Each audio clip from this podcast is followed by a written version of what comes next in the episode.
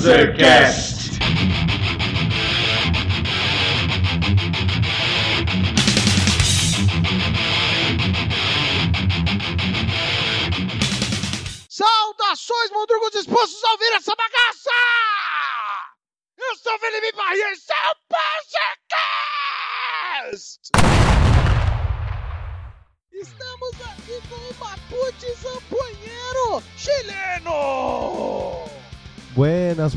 Beleza?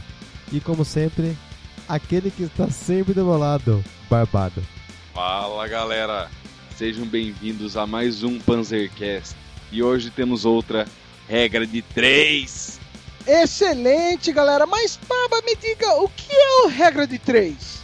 Regra de três é uma modalidade do Panzercast surgida no nosso episódio número 17.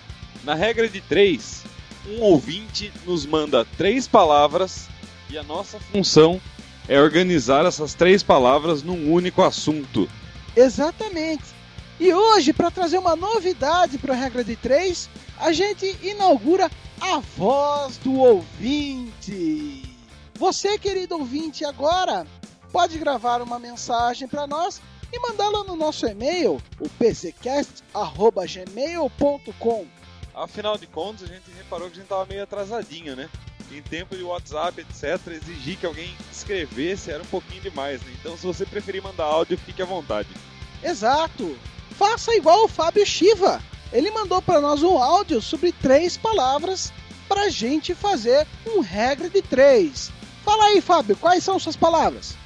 E aí, galera do Panzercast, aqui fala o Fábio Shiva, diretamente de Salvador, Bahia. Alegria grande estar com vocês. E as minhas palavras são bunda, felicidade, resiliência. Valeu, galera, abração e muita música. Então, como vocês ouviram, o Fábio escolheu aí as três palavras bunda, felicidade e resiliência. Então vamos para o cast.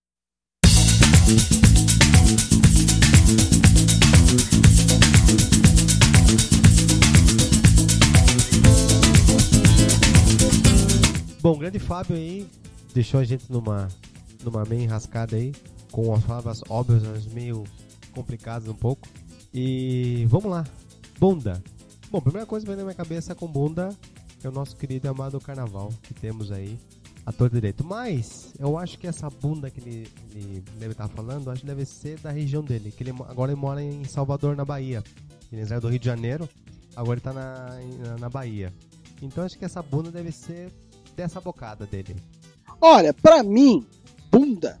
Toda vez que eu penso em bunda, eu penso em o que a bunda, para que a bunda funciona. Qual é a funcionalidade primordial da bunda? Atrair a vista? Eu diria que não.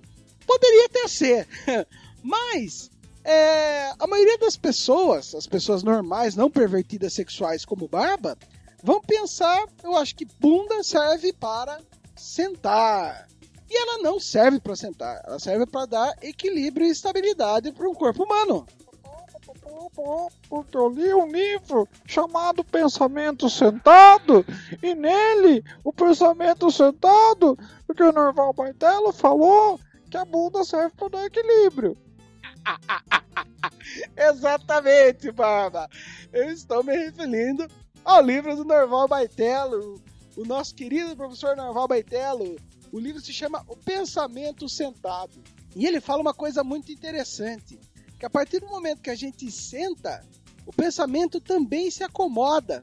Isso é muito legal. Ele fala que as cadeiras estão espalhadas pelo mundo, né? Segundo existe aí uma pesquisa, existem 34 cadeiras vagas para cada pessoa no planeta. Aí faça as contas, querido ouvinte, de quantas cadeiras tem aí pra gente a, a espera de alguém sentar nelas, né?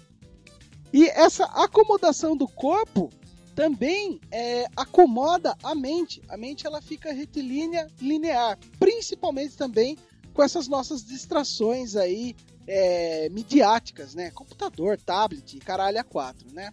Então ele vem falando que a gente veio do macaco, a gente é, é, primata. Por natureza, a gente se move, a gente se locomove, a gente olha para os lados para ver se tem presa, para qualquer coisa. Então, é, deixar essa, esse instinto selvagem nosso aprisionado em uma cadeira confortável também atrapalha um pouco todo o nosso pensamento, toda a nossa fisiologia como ser humano. Edir Macedo, tá ouvindo você falar essas coisas aí de nós viemos do macaco, viu? Eu acho que dá para amarrar essas duas coisas de uma maneira interessante. Você tá falando que a bunda serve só para dar equilíbrio, não pra gente sentar e acomodar nosso pensamento.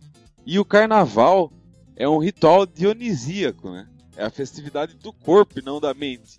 É celebrar o baixo ventre do ser humano é, exaltar tudo que é animalesco e que não é racional do ser humano. Então, vem bem de encontro com o que você está falando.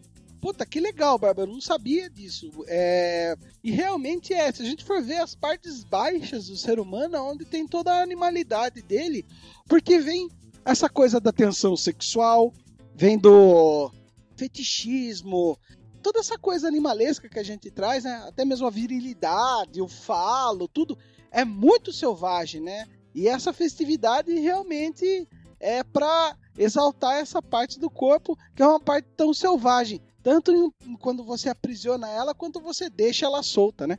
No episódio 27 sobre taxidermia, o Daniel MM mencionou os ensaios sobre Pantagruel e Gargantua.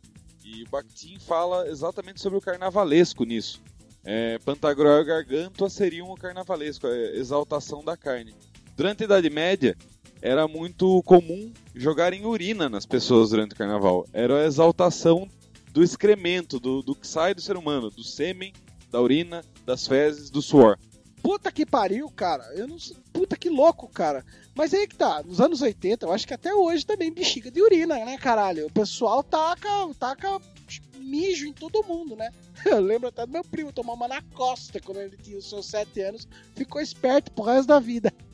Bom, pra quem já deve ter algum carnaval no Rio de Janeiro ou até Salvador na Bahia, já viu alguns rios de mijo ali bonitos, né? Sim, isso é uma parte linda do carnaval chileno, não é uma coisa a ser repudiada. É, porque é exatamente essa exaltação do animalesco. Aí, o princípio no surgimento dele era um dia em que se no restante do ano a ideia era ser relacionada aos conceitos de Apolo, exaltar o, o intelectual, o mental, o sublime, no carnaval era exaltar a parte dionisíaca do ser humano, a parte carnal. Então nesse dia era perdoado qualquer ofensa a qualquer instituição.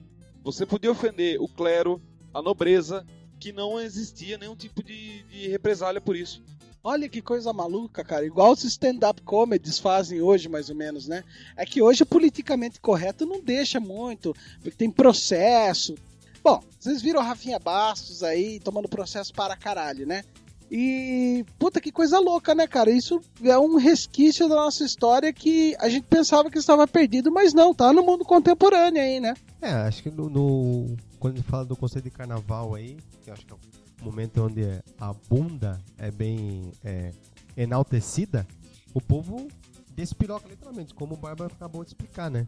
É, acaba é, mostrando um, um, eu que fica reprimido por assim por 11 meses.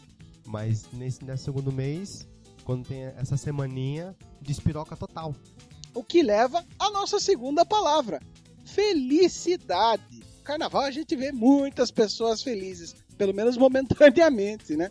Eu até acho legal, tive algumas conversas no decorrer da minha vida para definição do que seria felicidade, né? Eu acho que você falou de momentâneo tem a ver com alegria, não felicidade. Alegria acho que é esse estágio momentâneo, eufórico. Felicidade eu acho que é um objetivo, uma mira, né? Não, não um estado de espírito. É, é, é, realmente é interessante. É um objetivo a ser alcançado. Pode ser um estado de espírito, até que você alcan que você consiga alcançar esse estado de espírito, né? Quer não queira, uma conquista também, né? Eu vejo isso muito pela religião budista, né? Essa coisa do alcance da pessoa ser iluminada e tal, não sei o quê. E ela consegue, não vou dizer a felicidade plena, mas o entendimento da vida plena, né? Então ela não se decepciona mais, ela não fica triste. E no mundo como o nosso, a felicidade pode vir de várias maneiras. Pode ser no momento consumista ou no simples abraço do amigo, no reencontro, ou sei lá, numa pequena lembrança, numa caminhada. Sim. Né? Por exemplo, recentemente, recentemente a gente é, gravou um, um, um, programa lá no, é, lá no Interligados, em que o João, né, o host lá do programa, falou que é, a felicidade dele foi andar a pé. Coisa que eu fazia há muito tempo, andar a pé sem um fone de ouvido. Sim, sim, com certeza. É uma característica do mundo contemporâneo, como a gente já vem falando em vários outros casts aqui do Panzercast, né?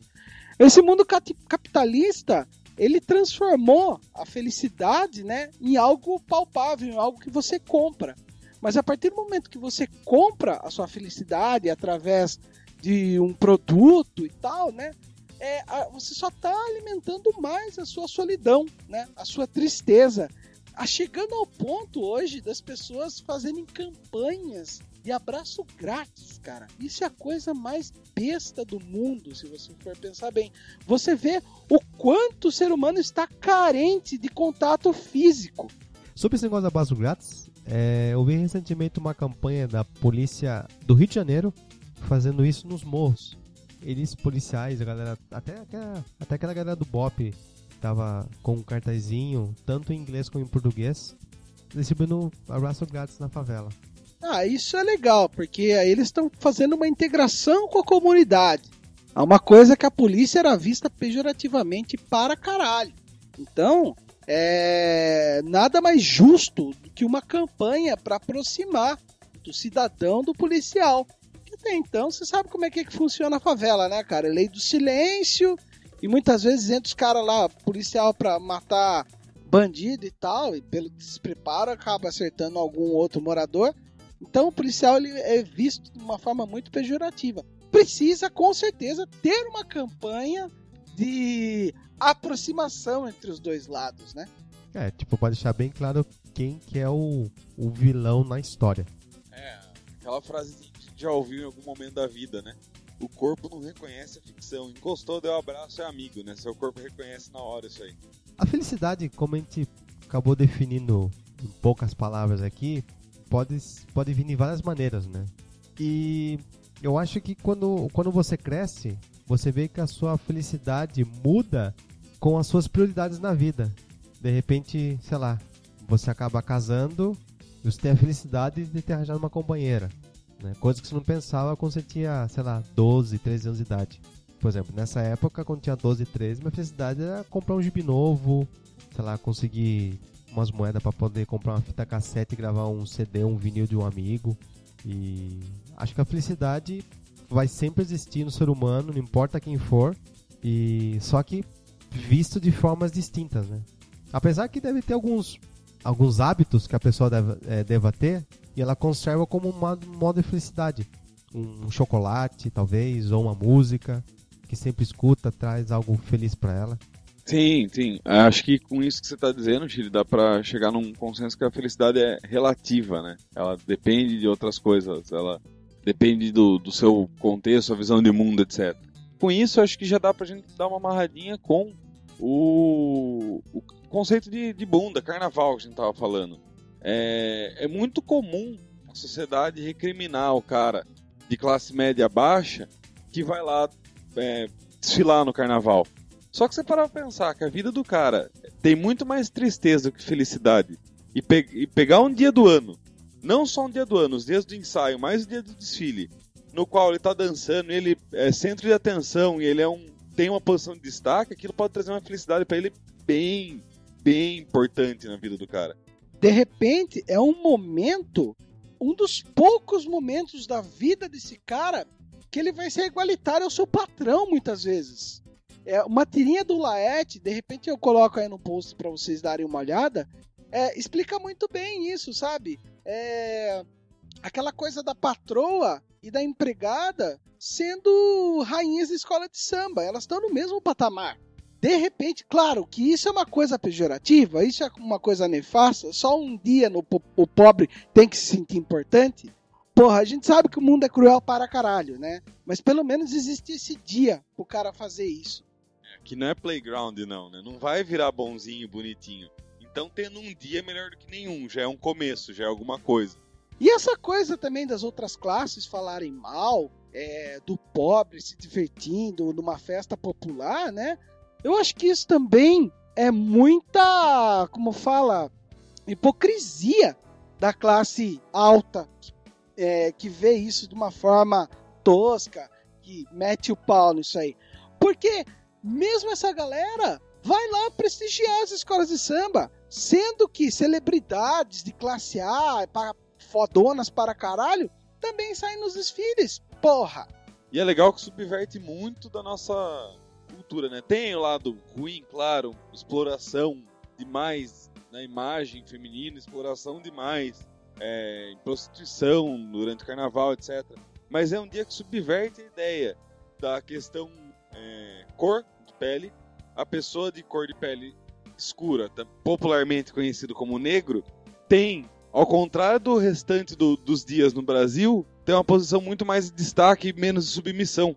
Ela é a estrela. É o dia que todo mundo está admirando e não recriminando e não vendo de forma pejorativa. É foda porque daí a gente cai no lance do estereótipo, né? O negro como sambista, o negro como malandro da favela. É foda esse estereótipo, é foda. Mas, assim, é, temos um dia, pelo menos, que a gente vê ali é, como símbolo de beleza, como símbolo de criatividade, representação do Brasil, sinônimo de cultura, sabe? Isso é interessante. Claro que dentro de. Não é só flores, como eu falei, tem muita coisa pejorativa ainda por cima do negro brasileiro que sai no carnaval, mas pelo menos ele é reconhecido. E sem contar que é, essa coisa do, do cara que tá no status, né, na, na high society, né, acaba é, descendo do pedestal e, e ficar junto com o, com o pessoal da favela da comunidade, isso não acontece só aqui não. A gente vê em várias reportagens aí pessoas do mundo inteiro vêm pro Brasil nessa época para poder ter para poder ver essa abundância de bundas e ter um gostinho dessa felicidade que é que tá na avenida sambando. Porra, com certeza, Chile. Se você vê, cara, é, a gente vê reportagens aí a torta e direito aí na, na televisão aberta de albergues montados na favela justamente pro, pro estrangeiro chegar aqui e ficar no cerne da cultura carnavalesca. Sentir literalmente na pele o que é viver ali. Exatamente. É uma coisa é, muitas vezes maquiada, claro, para inglês ver, entre aspas, esse jargão que a gente tem aqui. Mas é o que o turista quer ver. O, o turista quer ver o exótico. O turista quer ver como as pessoas vivem ali.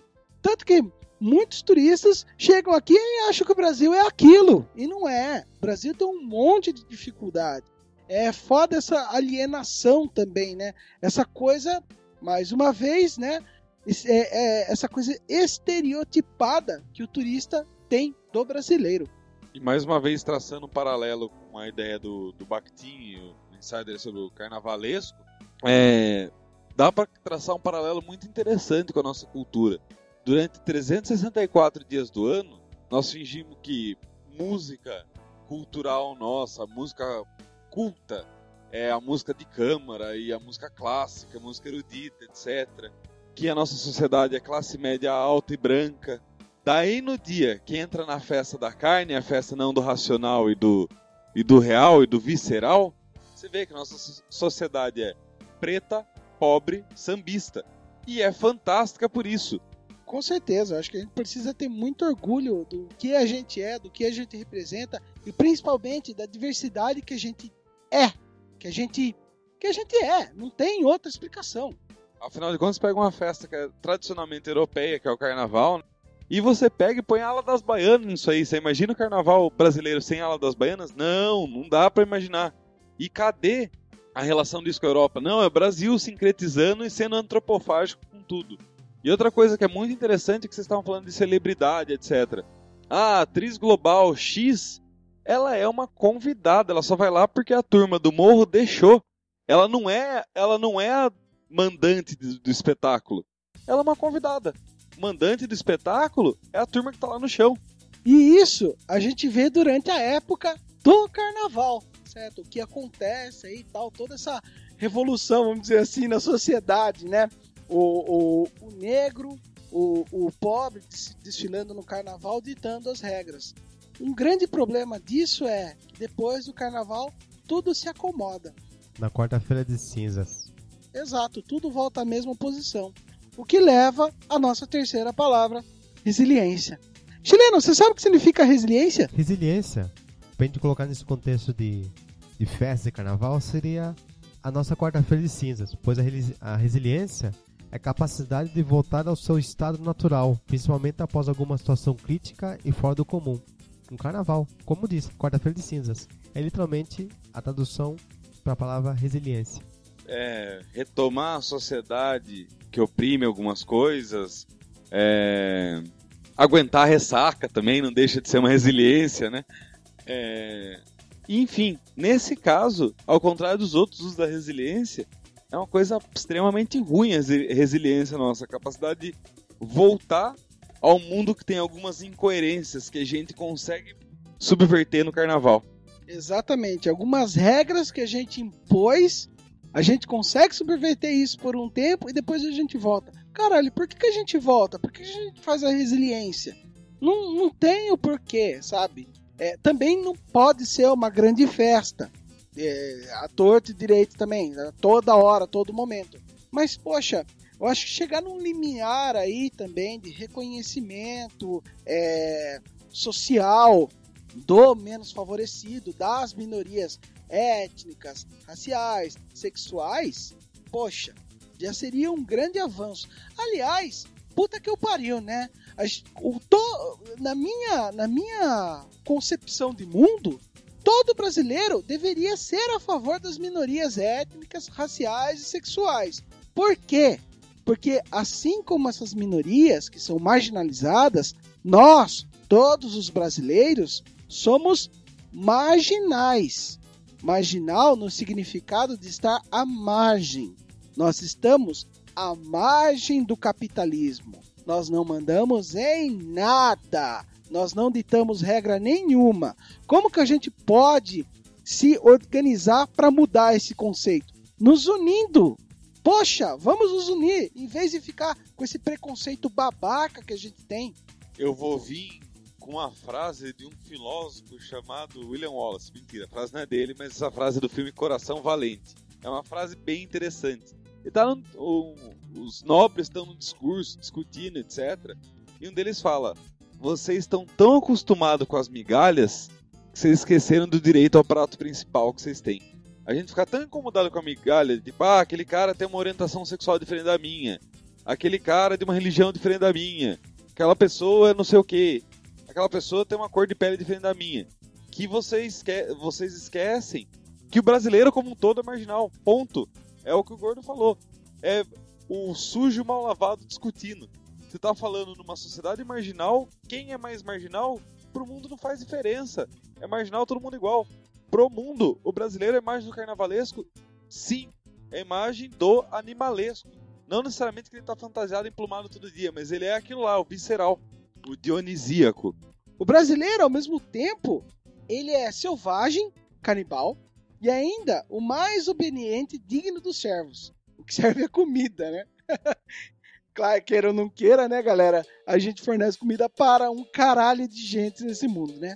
E a gente é visto também como a encarnação da sexualidade desenfreada e, todavia, inocente como uma criança.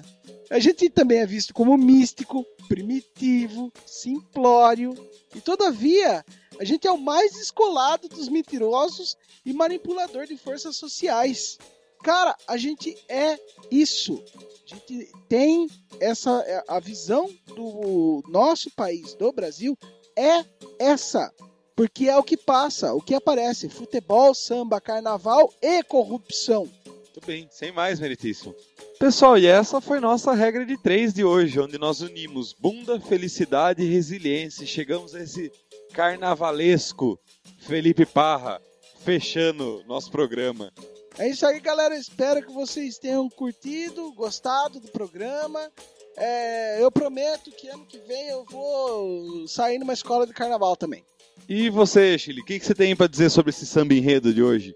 Espero que o Gordoba não saia na, na, na das baianas. E quero mandar um forte abraço ao, ao Fábio, que é um grande amigo de, de longa data, é ex-baixista da banda Imago Mortis, agora faz parte do Mensageiros do, do Vento, lá em Salvador, junto com o irmão dele, o Fabrício.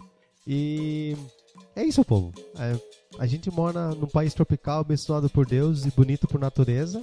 E a vida é essa. Seja feliz, mas não se esqueça que você na sua vida vai ter sempre uma quarta-feira de cinzas. E não esqueça, ouvinte, mande também o seu regra de três. E para lembrar você mais uma vez, toda segunda-feira, das 8h30 às 9h30 da noite, nós do Panzercast estaremos lá na Rádio Máximo, no programa Interligados, lá com o grande João. A gente tá falando sobre cultura pop, quadrinho, game, filme e o que mais vier na telha. Já tem um monte de coisa lá. Por favor, acessem e ouçam.